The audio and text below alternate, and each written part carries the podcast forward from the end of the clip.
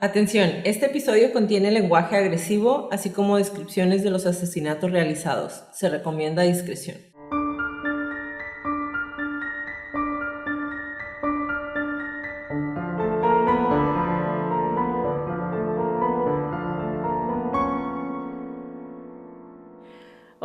Bienvenidos a Crónicas de Crimen. Yo soy su host Jacqueline López y me acompaña de costumbre Leti Mosqueda. Hi Leti. Hi Jackie. Queremos invitarlos a nuestras redes sociales. Facebook, Instagram y YouTube como arroba crónicas de crimen para que nos den follow. Ahí subimos toda la información y fotos de nuestras crónicas y a que nos compartan con sus conocidos. Es la única manera de que más gente pueda ver nuestras crónicas. Comenzamos.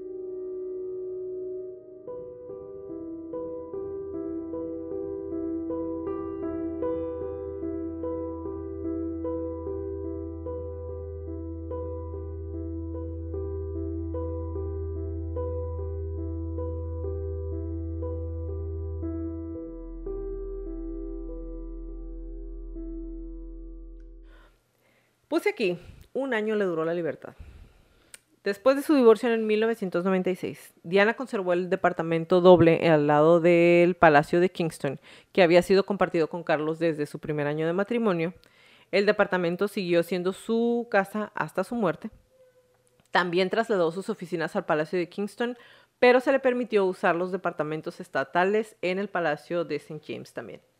En un libro publicado en el 2003, Paul Burrell, el que era su damo de compañía, su, su chofer. Su damo de compañía. Afirmó que las cartas privadas de Diana habían revelado que su hermano Lord Spencer se había negado a permitirle vivir en Althorpe a pesar de su solicitud. ¿Para qué? Para que se quedara en el castillo, porque ese perro también siempre anduvo correteando el ¿Su dinero. hermano? Sí. Sí, sí, sí. Ay, tan bonito que yo lo tengo en mi corazón. Y a partir del septiembre del, no- del 96 se le exigió que pagara las facturas y cualquier gasto en que incurriera ella o su nombre. Me pareció de lo más. Pues, whatever. Como de tennis Sí. argument. Además, siguió teniendo acceso a las joyas que había recibido durante su matrimonio y se le permitió usar el transporte aéreo de la familia real y el gobierno británicos, pero tam- y también le ofrecieron em, seguridad en el grupo de protección de regalías, o sea, los que cuidan a la realeza, pero ella ya no quería ni utilizar utilizar nada de esto porque quería obviamente seguir separando o distanciándose de la familia real. Como ya lo comenté, el 31 de agosto del 97, Diana murió en un accidente automovilístico en el túnel Point de Alma en el margen del río Sena, mientras el conductor huía de los paparazzi. Aunque inicialmente la familia real se negó a conceder a Diana un funeral de Estado, las muestras de afecto, el dolor y la presión que estaba metiendo todo el pueblo hicieron que doblaran las manitas y obligaron al Palacio de Buckingham a cambiar de parecer. El protocolo es muy estricto y los funerales con eh, exequias de Estado se reservan para miembros de la Casa Real con rango de majestad. Recordemos que cuando ella se divorcia le quitan el rango de su majestad. Seguía siendo la princesa Diana, pero ya no, ya no era su majestad. Entonces, en el protocolo también existe un tipo de funeral llamado funeral real, reservado a miembros de la Casa Real que tienen rango de su Alteza Real, categoría que la princesa tampoco poseía en ese momento. Así, y puesto que no existía una normativa para la princesa del Reino Unido divorciada y la madre del segundo y tercero en la línea de sucesión, hubo que acuñar un nuevo término para rendir honores fúnebres a Diana. O sea, se salieron totalmente del protocolo. Sí, claro. Fue un entierro único para una persona única. Así lo definió un portavoz de la familia real más de 24 horas después del accidente, porque la reina no quería, estaba bien negada. Pero a final de cuentas se iba a ver peor. Se vio mal, pero se hubiera visto mucho Ah, peor si no hubiera hecho nada. En 1999, después de la presentación de una solicitud, solicitud de la Ley de Libertad de Información presentada por el Servicio de Noticias de Internet, se reveló que Diana había sido puesta bajo vigilancia por la Agencia de Seguridad Nacional hasta su muerte. Y la organización mantuvo un archivo de alto secreto sobre ella que contiene más de mil páginas. El contenido de ese archivo de la NSA de Diana no puede ser revelado debido a preocupaciones de seguridad nacional. Pero. Why? I don't know, mija. Porque la reina. ¿Qué más quieres que te diga? ¿Por qué? Porque la reina. A pesar Bueno, ellos dicen que no era un objetivo. eh, ella, que ella no era un objetivo y que no. Ajá, pero pues ahí la tenemos. A pesar de las múltiples consultas para que los archivos sean desclasificados, ya dijeron que no. Uno de los más notables fue presentado por Mohamed Al-Fayed y la NASA se han, la NASA, la NSA se ha negado a entregar los documentos. Eh, Mohamed Al-Fayed era el papá de Dodi Al-Fayed, quien siempre ha dicho que los mataron y que quería ver toda la información que había y al que no se la han dado. A la fecha. Llegamos finalmente a las teorías de conspiración. Porque, a final de cuentas, entra al puente y ya no sale viva del puente. Bueno, sale en la ambulancia, pero eh, ya saben. La versión oficial afirma que la princesa Diana de Gales había cenado en el lujoso Hotel Ritz, eso es cierto, de la capital francesa, junto a su novio, el millonario de origen egipcio, Dodi Al-Fayed. Anótenle eso, era egipcio. Después de la velada, la pareja se sube en un Mercedes S280 negro del que nunca llegaron a bajar. Y es que según las investigaciones oficiales, el carro se estrella contra un poste del túnel del puente del Alma, cerca del Sena, al tratar de huir de los paparazzis a gran velocidad. No obstante, el veredicto final también señala que el chofer conducía alcoholizado al momento del accidente. Al-Fayed y el conductor del vehículo, Henry Paul, murieron al instante. Por su parte, Diana fue llevada al hospital de... Un hospital, no le voy a decir el nombre porque le voy a pegar en su madre. Pitié No, no lo digas. Nee, a un hospital. Ahí pierde la vida horas después. El único superviviente fue el guardaespaldas Trevor Reese. Al, ahora, si nos vamos nada más con esta teoría. De que mm, iba a exceso de velocidad y, por eso. por eso. Dicen que iba al- alcoholizado. Ahora. Ahora, las personas que conocían al, al chofer, que se supone que iba alcoholizado y que es que era el encargado de seguridad del Ritz, dicen que el señor nunca tomaba y mucho menos, mucho menos si él iba a manejar. Si no tomaba cuando estaba en guardia, mucho menos iba a tomar si él iba a, trasla- a trasladar a alguien. Y nunca creyeron que Dodi, Al-Fayed o Diana se hubieran querido subir al carro si hubieran sabido que él estaba alcoholizado. Y no era como que no se iban a dar cuenta, porque no era una limusina gigante, era un carro Mercedes que, aunque está grande, te das cuenta si la persona con la que vas está alcoholizado o no. Además que a un lado de él iba el guardaespaldas. Entonces, ni modo que el guardaespaldas no se diera cuenta que el tipo iba en estado de ebriedad. ¿Que no se le hizo algún examencito? Ahorita te voy a platicar los examencitos. Gracias. Ok. Fueron tantos los rumores que circulaban acerca del accidente que la Policía Metropolitana de Londres tuvo que hacer una investigación especial para desmentirlos. Ojo, no hicieron una investigación para encontrar la verdad, hicieron una investigación para desmentir los rumores. Qué absurdo. La operación Paget. El informe examinó 175 teorías sobre lo que sucedió esa noche, pero finalmente un jurado emitió un veredi- veredicto de homicidio involuntario por parte del conductor del vehículo y de los paparazzi que iban detrás del carro.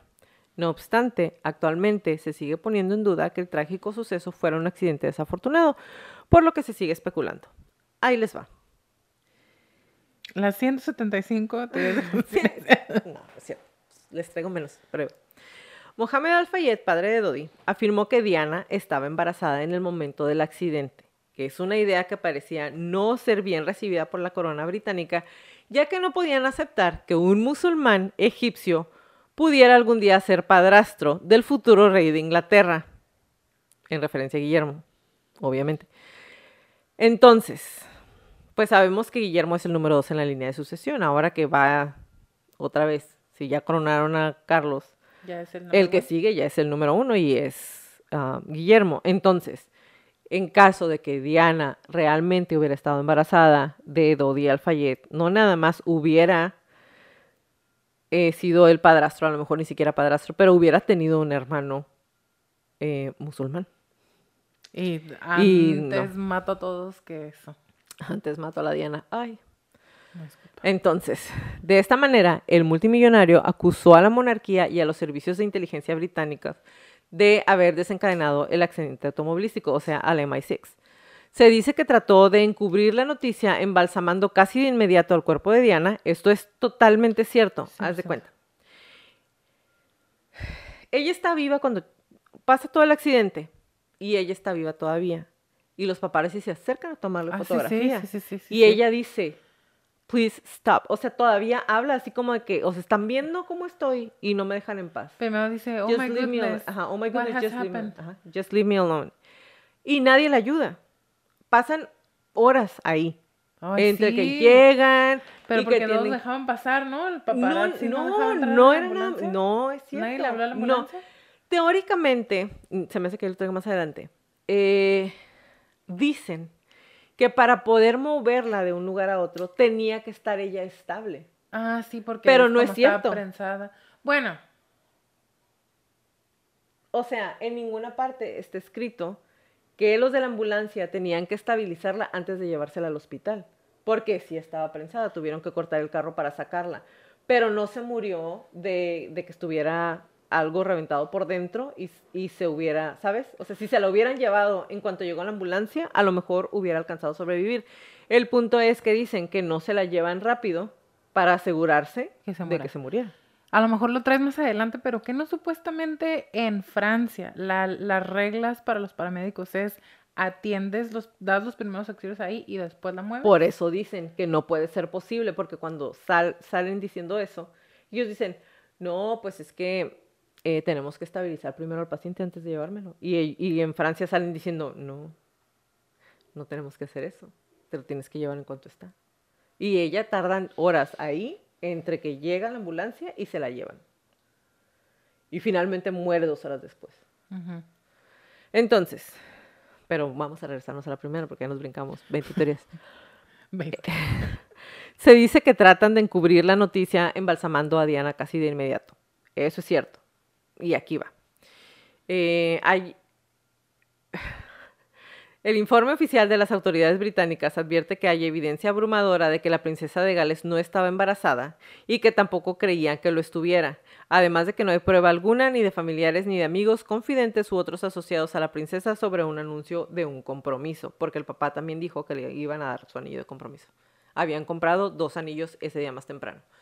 Entonces, entonces, em, ella fallece y en horas embalsaman el cuerpo. No le hacen una autopsia. Entonces no sabemos si está embarazada o no. Y no sabemos qué otras fracturas o qué otras cosas pudo pasarle porque embalsaman el cuerpo. El cuerpo lo embalsaman porque como fue parte de la realeza, se la tenían que llevar. Sí, Pero claro. al mismo tiempo, la reina no quería hacerle un funeral de la realeza. Entonces me Ah, explicas. That's true, that's true, that's true. Sí, sí, sí, sí, sí, sí, sí. Ahí tengo una, un- una duda. Que ya no le puedo un- preguntar a la Isabel, ¿no? Porque- Pero bueno, ahí Pero se ahí andarán ya preguntando no, ellas. no cuadra nada, Ajá. pues.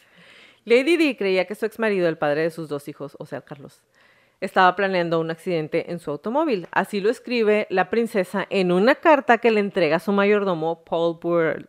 Paul, Paul Burrell, la cual fue publicada por el Daily Mirror. Burrell reveló que el escrito se lo entregó Diana 10 meses antes de su muerte y la carta dice lo siguiente. Estoy sentada aquí en mi escritorio en octubre esperando que alguien me abrace y me ayude a seguir fuerte y con la cabeza en alto. Esta fase particular de mi vida es la más peligrosa. Mi esposo está planeando un accidente con mi automóvil. Un problema con los frenos y una herida seria en la cabeza le despejarían el camino para que se pueda casar con Tiggy, la niñera de los hijos.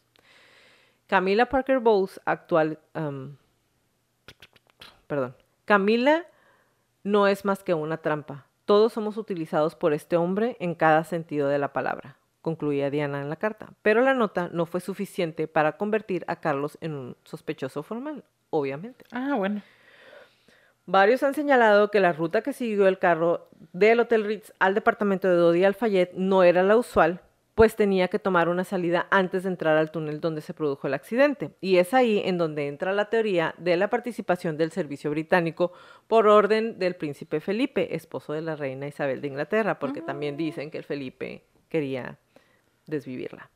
Y es que se asegura que los agentes secretos bloquean esa salida, obligando a que el chofer tenga que entrar a fuerzas por el túnel, porque ellos no pasaban por ahí de manera normal. No era la ruta. pues. No. La, una de las teorías dicen que cuando entran hay una o varias luces que encandilan al conductor haciéndolo perder el control. Sin embargo, la investigación concluye que debido a la velocidad a la que iba el carro, seguía su ruta planeada. Esta teoría también se puede reafirmar con otro argumento. El Mercedes negro rozó con un Fiat blanco antes de estrellarse, eso es lo que dicen. Mohamed Al-Fayed, padre de Dodi, denunció que ese auto había sido utilizado por los servicios de seguridad para bloquear la carretera y provocar el accidente. Como cuando te guían y para que no tengas para dónde moverte. No, em, como que ese carro, como que bloquearon la salida por donde ellos se iban y cuando ya iban entrando al puente a una velocidad excesiva, le pega como en la partecita de atrás al carro y Oh, es lo que hace que el carro pierda el control. Exactamente. También está la teoría de que encandilan con una luz, pero lo único, lo único que dicen es, pues es que no hay testigos, pues es, Es que nadie más vio. Pues es que, y sabes, y eran muchos paparazzi los que iban atrás de ellos. Ahorita voy a ir con otra teoría que dices tú. Entonces, años más tarde, el diario The Independent investigó el circuito de las 14 cámaras, aquí está, de seguridad del túnel en el paso subterráneo del puente, pero da la casualidad que, aunque todas funcionaban esa noche, ninguna registró ninguna imagen del accidente. Y dijeron, en un inicio, no es cierto que las cámaras estaban funcionando, las cámaras habían tenido problemas y ese día completo no estuvieron funcionando, pero una persona que pasa cerca de ese puente 15 minutos antes de que choquen recibe una multa Por correo. Ah, porque las cámaras lo están grabando, pasa a exceso de velocidad y le mandan la multa. Entonces, 15 Casualmente. minutos antes, sí las cámaras sí estaban Puede funcionando. ser un glitch, pues. Porque si estaban de que, ay, pero sirvo o no sirvo, sirvo o no sirvo, sí sirvo y no serví. Exactamente. Mucha casualidad. Exactamente. El conductor Henry Paul causó intencionalmente el accidente. Esta es otra teoría de conspiración. Henry Paul era el jefe de seguridad del Hotel Ritz de París, pero los técnicos de la conspiración creen que estaba a sueldo en los servicios de seguridad de Francia porque él había estado recibiendo dinero Mm. eh, por fuera eh, a su tarjeta de crédito, a su tarjeta, perdón, a su cuenta bancaria. Y cuando le pre- después se fijan qué es lo que está pasando y la familia dice, no, es que él hacía muchas como tareas de los, pues el Ritz es uno de los hoteles más caros. Sí, claro. Entonces decían, pues la gente lo mandaba a hacer diferentes tareas y eran como tipo propinas lo que él recibía en su cuenta de banco. Pero ahí va. Las personas que dudan del curso oficial de los acontecimientos dicen que la afirmación central de Paul respecto a, a estar borracho en el momento del accidente fue mentira. Y todo esto dicen que fue para cubrir el asesinato. Esto se hizo en parte intercambiando su cuerpo con el de otra persona para que los resultados toxicológicos parecieran correctos. Los paparazzi hicieron que el auto se estrellara intencionalmente. Tras la muerte de la princesa, muchos culparon a los paparazzi, pues se les consideró artífices de una persecución a alta velocidad. Esto es totalmente cierto, pero a ella la perseguían. Yo me acuerdo que de los primeros personas que yo vi que los paparazzi siguieran así mal plan, eran a ella y a Madonna. mal plan, mal plan. Así de que antes de ellos no existía que los paparazzi corretearan a la gente en motos. Que no después de ella se salió como una ley o algo así. ajá. Sí, ya. Van, esta teoría tiene más argumentos, la de los paparazzis que la matan. Número uno. El grupo de paparazzis persiguió y empujó el Mercedes de Diana para que pudiera hacer que ocurriera el accidente. Número dos. Los fotógrafos fomentaron un entorno en el que podría ocurrir un accidente. 100% de acuerdo. Número tres. Los reporteros crean accidentalmente una situación que los conspiradores aprovechan para mm, matar a las personas en el automóvil. Pese a esto, la justicia británica determinó que la velocidad y la forma de conducir de los vehículos que perseguían a Diana fueron un factor, pero no una consecuencia directa del accidente. Por esta razón, los fotógrafos que llegaron al lugar del siniestro antes que los servicios de rescate quedaron libres de cargos. ¿Ok? Aunque dos años después, tres de ellos fueron condenados a una pena simbólica de un euro por violar el derecho a la intimidad al tomar las fotografías del accidente Un euro. Un simbólico. Ah, exactamente. Ahora, de todas las teorías que les estoy platicando, puede ser como un mix de todo esto. ¿Sabes? Aprovecharon de que los iban correteando los paparazzi para matarlos ahí. Ajá, a lo mejor fue una serie de eventos desafortunados y, y sí traían el plan. Otra parte, eh, otra teoría es que los médicos no quisieron salvar a Diana. Las teorías de conspiración también acusan de la muerte a los paramédicos franceses por tratarla en el lugar del accidente en vez de llevarla al hospital, impidiendo que se mantuviera con vida. La operación Payet señala que el servicio médico francés establece que se debe atender a los pacientes en el lugar del accidente y posteriormente trasladarlos a un hospital, ya que están estables. Pero, por si fuera poco, Diana no fue llevada al hospital más cercano y esto se debe a que, según las investigaciones, este no tenía el equipo necesario para atender las heridas de la princesa. Ok. Otras dicen que el carro estaba maldito. En el 2017 se estrenó el documental La muerte de Diana, una increíble revelación, en donde se hablaba de la mala suerte del Mercedes S280. Según esta versión, en 1994 al primer propi- propietario, Eric Busquet, le robaron el vehículo tan solo tres meses después de comprarlo. El ladrón, al parecer, trató de huir con el carro por una autopista y en su intento sufrió un accidente que provocó que el vehículo quedara completamente destruido. A pesar de eso, su dueño decidió mandarlo a reconstruir en su totalidad y años después llegó a manos de Diana de Gales. Ahí va esto. Em, lo del carro, dicen que cuando están tratando como de volver a hacer la reconstrucción de lo que pasó, del accidente, ellos dicen que el carro estaba fallando, que el Mercedes estaba fallando, que tuvo algunos problemas, que probablemente no había podido frenar, que no sabían a cuántas millas iba, etcétera, etcétera. Y Mercedes-Benz les habla y dice, mándame el carro y yo te ayudo. Yo te voy a decir qué le pasó al carro, si estaba mal, de dónde, si no frenó, a cuántas millas iba. Yo te voy a decir todo lo que hizo ese carro el último día. Y le dicen, gracias, pero no. Nosotros vamos a investigar, porque sabemos más de tus carros que tú.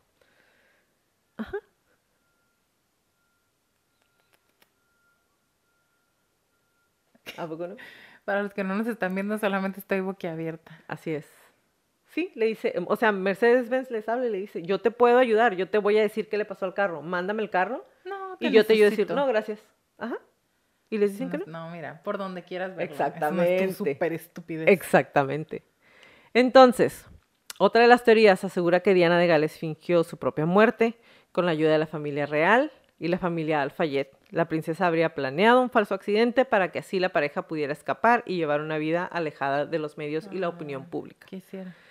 De hecho, en su momento se comentó que seis horas antes de morir, Diana le habría dicho a un reportero del Daily Mail que estaba a punto de retirarse de la vida pública, lo que reforzó este rumor de que del que no se conoce material. O sea, no hay nada que sostenga la teoría de que ella dijo, ¿saben qué? Voy a, fingir mi Eh, voy a muerte". fingir mi muerte y no voy a ver nunca más a mis hijos. No, y, y mira, aunque sí fuera el dolor que se les ve a los mor a la fecha, los morros, son de la edad, ¿no? De nosotras. Sí, no.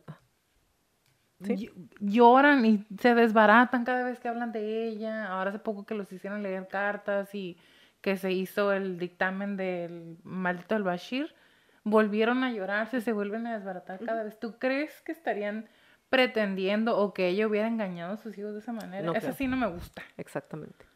Y pues estas son las principales teorías. Como ya se los dije, em, pues ustedes crean lo que su corazón les diga. Pero todo esto Una junto, quiero. exactamente, todo esto junto, como te, lo, como te lo dije ahorita, a mí se me hace como que puede ser la suma de varias partes lo que hizo que finalmente eh, sucediera este, este accidente. Sí es cierto que la embalsamaron antes de tiempo, sí es cierto que se la llevaron y ya no quisieron prestar el cuerpo y no se necesita autopsia y para que vamos a embalsamarla para que el cuerpo pueda estar presentable para cuando la vean sus hijos y vamos a embalsamarla rápido porque fue parte de la realeza, pero al mismo tiempo ya no es tiemp- parte de la realeza, entonces no le quiero hacer un funeral como se debe.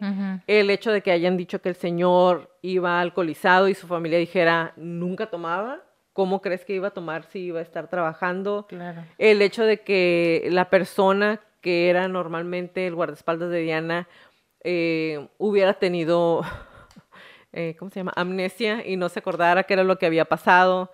Son muchos puntitos los que hay alrededor que obviamente hacen que esta muerte, como se los mencioné en un inicio, sea una de las cosas que ha pasado a nivel mundial, que está dentro de las 10 teorías de conspiración más grandes que hay.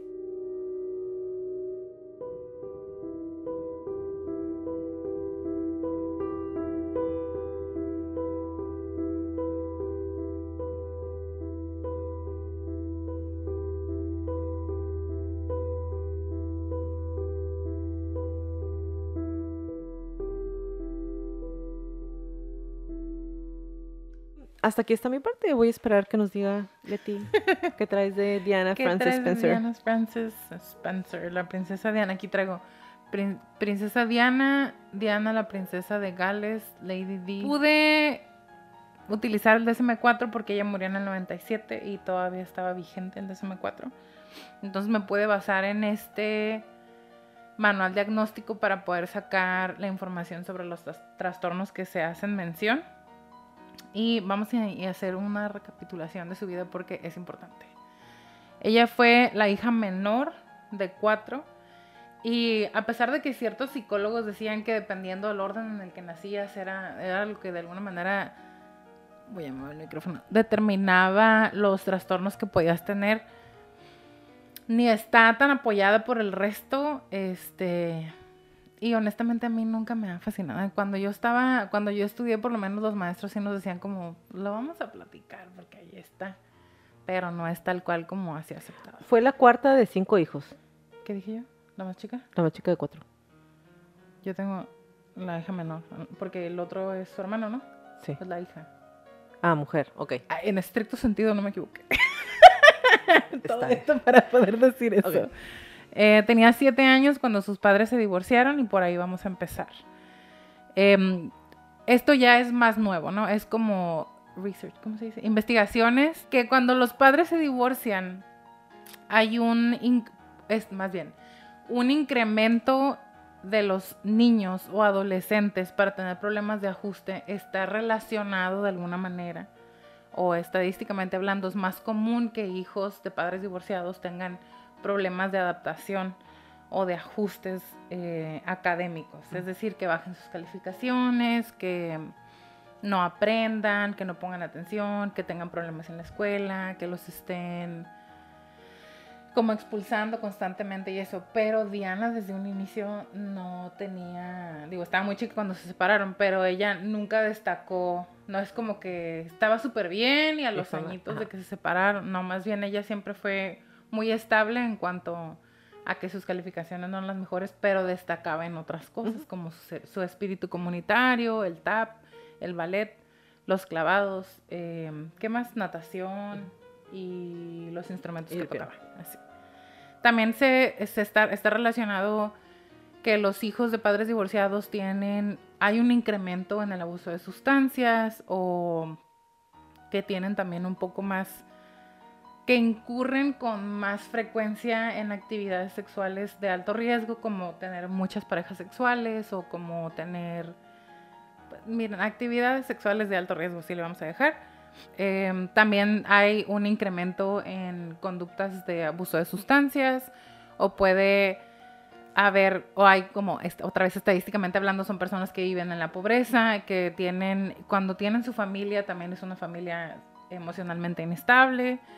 Y todo esto es como, se est- está relacionado con padres, hijos de padres divorciados. Pero el otro lado de la moneda, digamos, son, normalmente son niños o adolescentes que se vuelven muy resilientes, que tienen que aprender a adaptarse a los cambios, que tienen que aprender a esconder ciertas conductas o sobre todo los problemas emocionales y psicológicos que pueden tener porque no siempre tienen una red de apoyo, porque se los dividen los padres y están de viaje con uno, de viaje con el otro, o se van las vacaciones con uno, de las vacaciones con otro.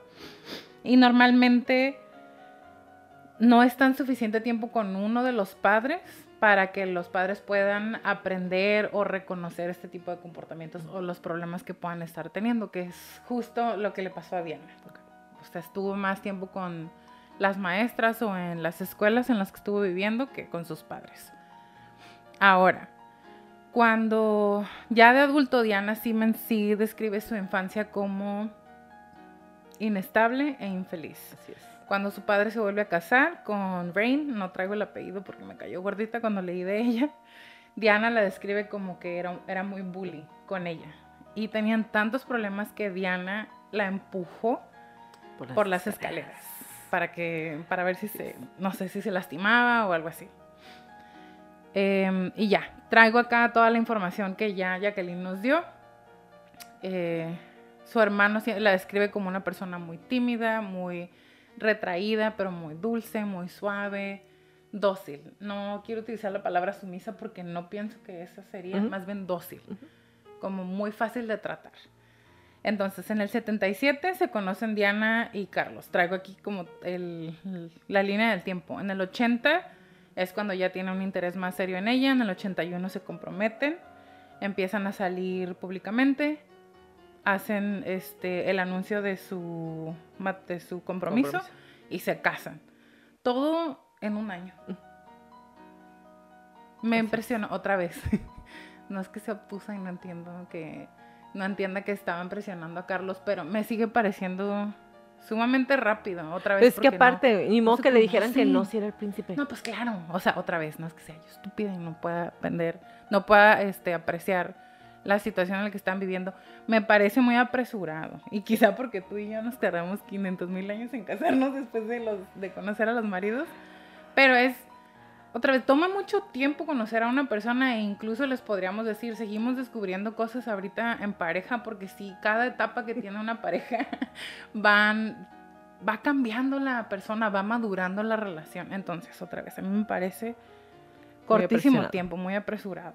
Todo otra vez en una olla express. Se embaraza el mismo año, meses después de, de que se casan, se embaraza, tiene la caída intencional y viene el primer, digamos, diagnóstico que, que le dan a Diana, que es depresión postparto. Nos vamos a ir súper rápido con la depresión postparto. ¿Por qué? Porque no tenemos una lista de sus comportamientos. Entre que por el, porque es Diana y porque la corona escondía muchas cosas y porque ha pasado tanto tiempo y es tan es tanto el fanatismo que hay y las ganas de vender historias que me quedo con que le dijeron que era depresión postparto y probablemente sí lo tuvo, pero ya todo lo que y es que no le quería dar de comer al niño y lloraba todos los días en la mañana y Carlos ni siquiera dormía en el mismo cuarto que ella. Todas esas cosas no sé. Porque no está ella y si le preguntaron a Carlos no sabemos qué va a contestar. Porque ha cambiado muchas de las versiones a través de los años. Entonces, son más o menos eh, preocupación excesiva, eh, verdaderas ideas delirantes las que pueden salir en este trastorno del estado de ánimo la presencia de rumiaciones intensas o ideas delirantes sobre el niño y hay un aumento significativo de que la madre le pueda causar daños al niño o a ella misma o a los dos. Y recordarán, esto lo vimos con Yates. Yates y Mijangos. Mijangos. Si se quisieran regresar a estas, ahí está, tenemos Sí. una lista muy bien descrita porque ambas estuvieron con médicos y psiquiatras, entonces sí tenemos una lista de todos los comportamientos. Y lo que se me hace muy importante mencionar, esto es otra vez del DSM-4, me imagino que las estadísticas pudieron haber cambiado o no, pero una de cada 500 a 1000 personas que tienen un parto, especialmente mujeres, no mujeres, especialmente personas con útero que dan a luz, que tuvieron algún tipo de trastorno del estado de ánimo anteriormente, van a caer en un trastorno postparto, una depresión postparto, perdón. Es decir, entre el 30 y el 50% de las mujeres, de- otra vez, de las personas con útero que dan a luz, entre el 30 y el 50% pueden tener depresión postparto. Y lo menciono porque me parece que no, que no podríamos limitar eh, toda la vida de Diana nada más y que de ahí empezó todo No, lo demás no, que le pasó. O sea, no, no me gustaría hacer eso. Ahora, vamos a hablar súper rápido también de los trastornos de la con- conducta alimentaria. Y le decía a Jacqueline hace rato. Otra vez, no se tiene cron, cron- cron- Cronolo- cronología. ¿Cronología? No tenemos una crónica de todas las acciones de Diana en esos, en esos tiempos. Entonces, les voy a hablar un poco de cómo son los trastornos de la conducta alimentaria, pero por esta ocasión no nos vamos a ir a los criterios diagnósticos. Ujú. Entonces, los trastornos alimentarios se caracterizan por alteraciones de la conducta alimentaria. En este capítulo se incluyen dos trastornos específicos, que en realidad son tres los que se, los, los que se manejan, pero les voy a hablar de dos. Y uno es la anorexia nerviosa, que se caracteriza por el rechazo a mantener el peso corporal en los valores mínimos normales. Y la bulimia nerviosa, que se supone que es la que Diana tenía, que se caracteriza por episodios recurrentes de voracidad seguidos por conductas compensatorias inapropiadas como el vómito provocado, el abuso de fármacos laxantes o diuréticos y otros medicamentos, el ayuno o el ejercicio excesivo. Y la característica esencial de estas dos, eh, de estos dos trastornos, es la alteración de la percepción de la forma y el peso co- corporales, o casi casi una dismorfia corporal en el que la persona se percibe en el espejo o a sí misma diferente de cómo es en realidad. Esa es la característica que forzosamente deben de llevar los dos. Ahora, me voy a ir a la bulimia nerviosa. Otra vez, consiste en atracones y métodos compensatorios inapropiados. ¿Por qué inapropiados? Porque provocarse el vómito o abusar de medicamentos laxantes o de otras cosas como... ¿Cómo se llaman los enemas? Enemas. Edemas. Eh. En español, creo. Bueno, esos. Esos serían eh, métodos compensatorios inapropiados porque no son naturales. Es decir, comer en exceso y vomitar, que acá en México súper común o corrientemente se dice que te jibaste y que andas como... Nunca había escuchado. Yo sí, lo conozco. Que se dice como que estás así em, muy pleno de tanta comida que consumiste y tu cuerpo, no sé, naturalmente tengas diarrea o tengas estreñimiento o incluso llegues hasta vomitar, pero que pase automáticamente, esa no sería una conducta compensatoria inapropiada. Es más bien cuando son a propósito. Ok. Y otra vez. Autoinfligidos. Autoinfligidos. Otra vez, la evaluación de los individuos con esta enfermedad se encuentra excesivamente influida por la silueta y el peso corporales. Para poder realizar este diagnóstico, em, los atracones se tienen que dar y las conductas compensatorias se tienen que dar al menos un promedio de dos veces a la semana durante un periodo de tres meses. Ese es el único criterio que voy a mencionar. Ahora, el clínico necesita tener en cuenta el contexto en el que está pasando el atracón, porque por ejemplo, un consumo excesivo en una comida habitual puede ser normal si es en una celebración o si estás en un buffet. Yo. Como de comer un poco más. Ay, ¿cómo te dijeron en el desayuno? Hoy me dijeron, no, yo andas Andas- desatada. Andas desatada porque se comió medios chilaquiles y un pedazo tan pequeño de Pan francés. pan francés. Pero es que. Jacqueline cuida muchísimo su alimentación normalmente. Hay veces Normalmente. Hay días que... Hay que veces, hay días como hoy que no. O en tu cumpleaños que comes todos los pasteles. Ajá. Que de como. De Ajá. chocolate.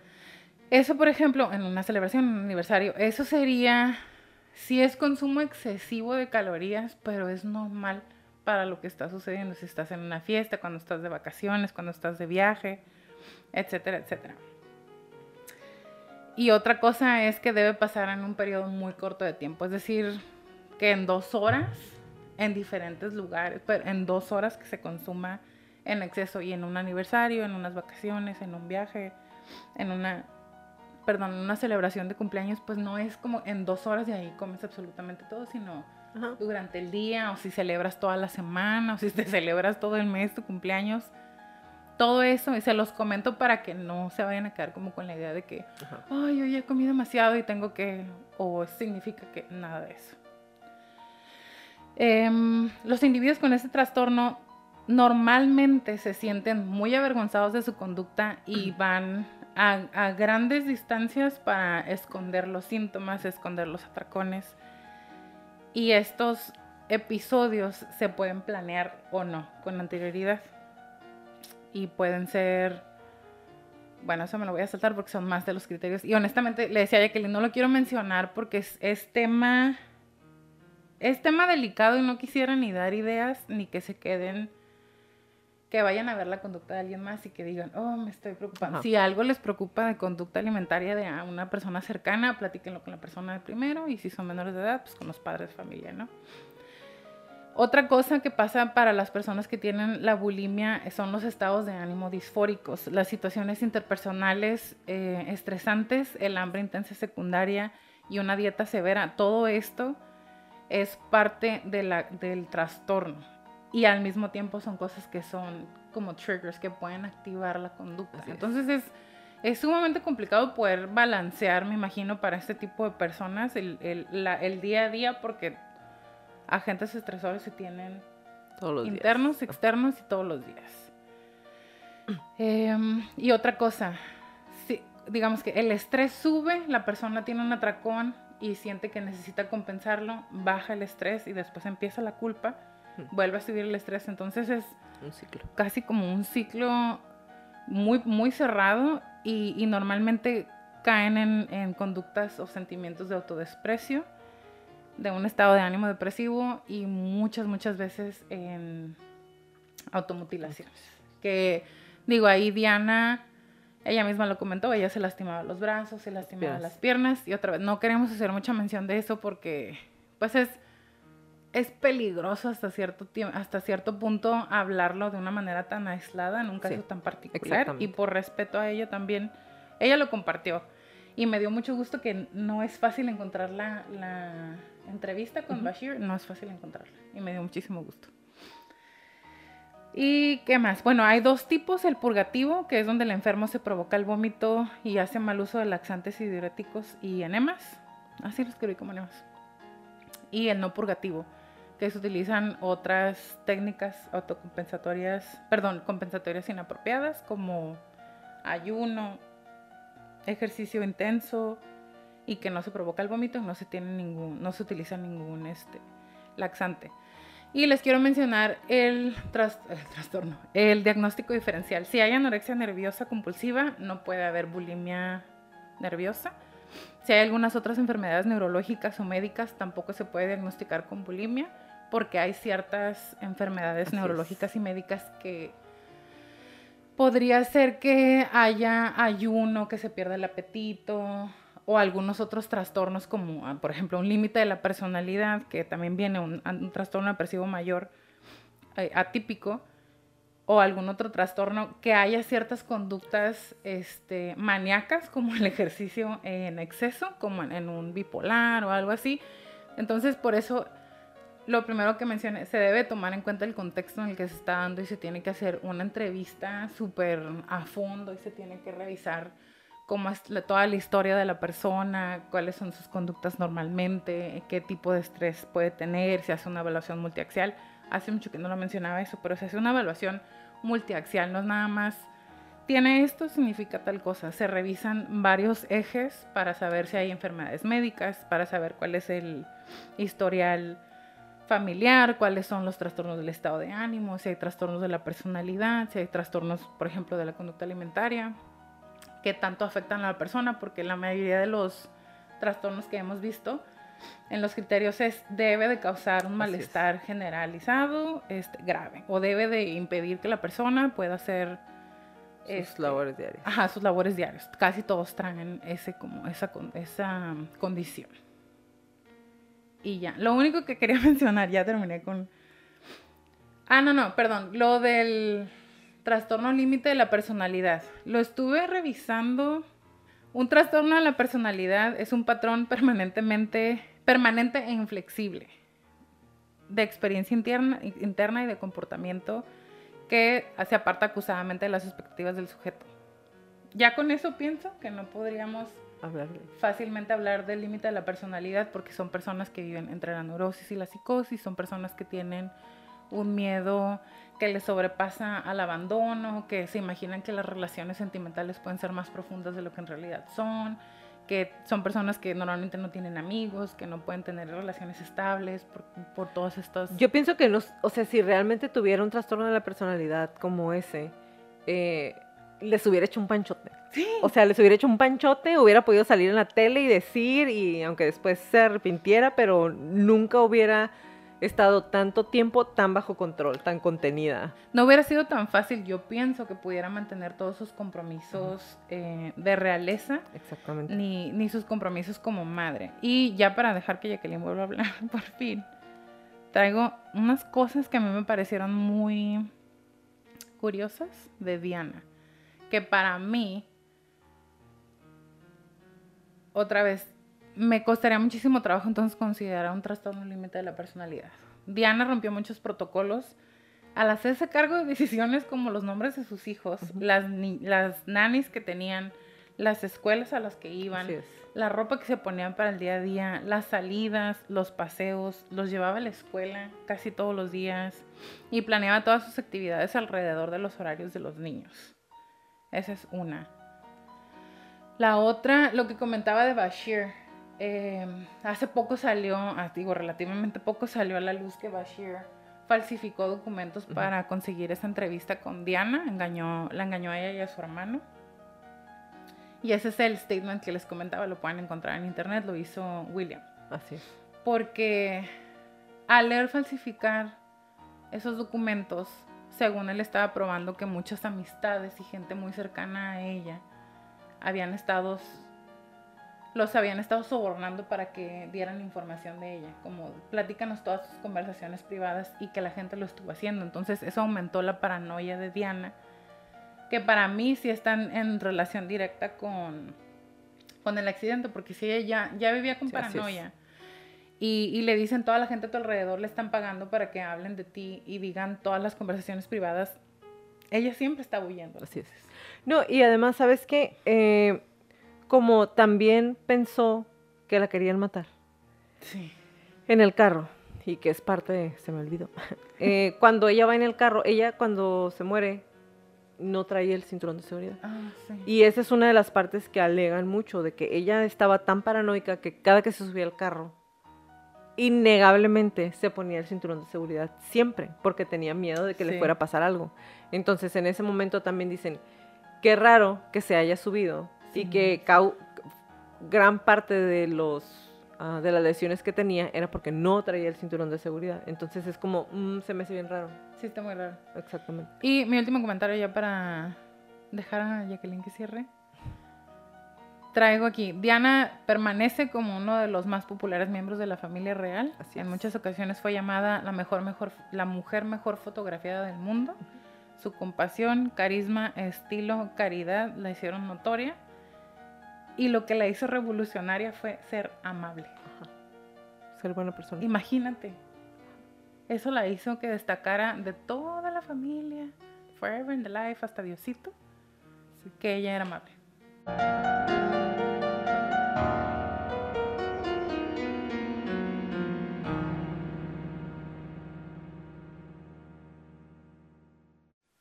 Con eso vamos a cerrarlo. Lleguen ustedes a sus conclusiones, les voy a poner la encuesta. Díganos qué piensan, escriban abajo del video, escriban, eh, escríbanos en Insta qué les parece. Ustedes qué piensan que le pasó realmente a Diana de Gales.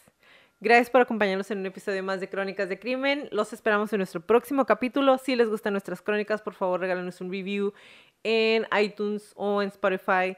Y suscríbanse a nuestro canal de YouTube, regálenos muchos likes. Y recuerden si tienen alguna crónica que quieren que pase a la lista de nuestras próximas temporadas, mándenos un correo a, Info arroba crónicasdecrimen.mx. como le repetimos en todas las crónicas, créanle a su instinto siempre. Si algo no se siente bien, si algo me dice que salga corriendo, vete. Es mejor parecer paranoico y estar a salvo a quedarte y poner en peligro tu vida. Ahora sí, bye Leti. Bye Jackie, bye Crónicos. Toda la redacción y búsqueda de esta crónica fue hecha por mí, todo el perfil clínico fue realizado por Leti Mosqueda y toda la música es por Kevin MacLeod.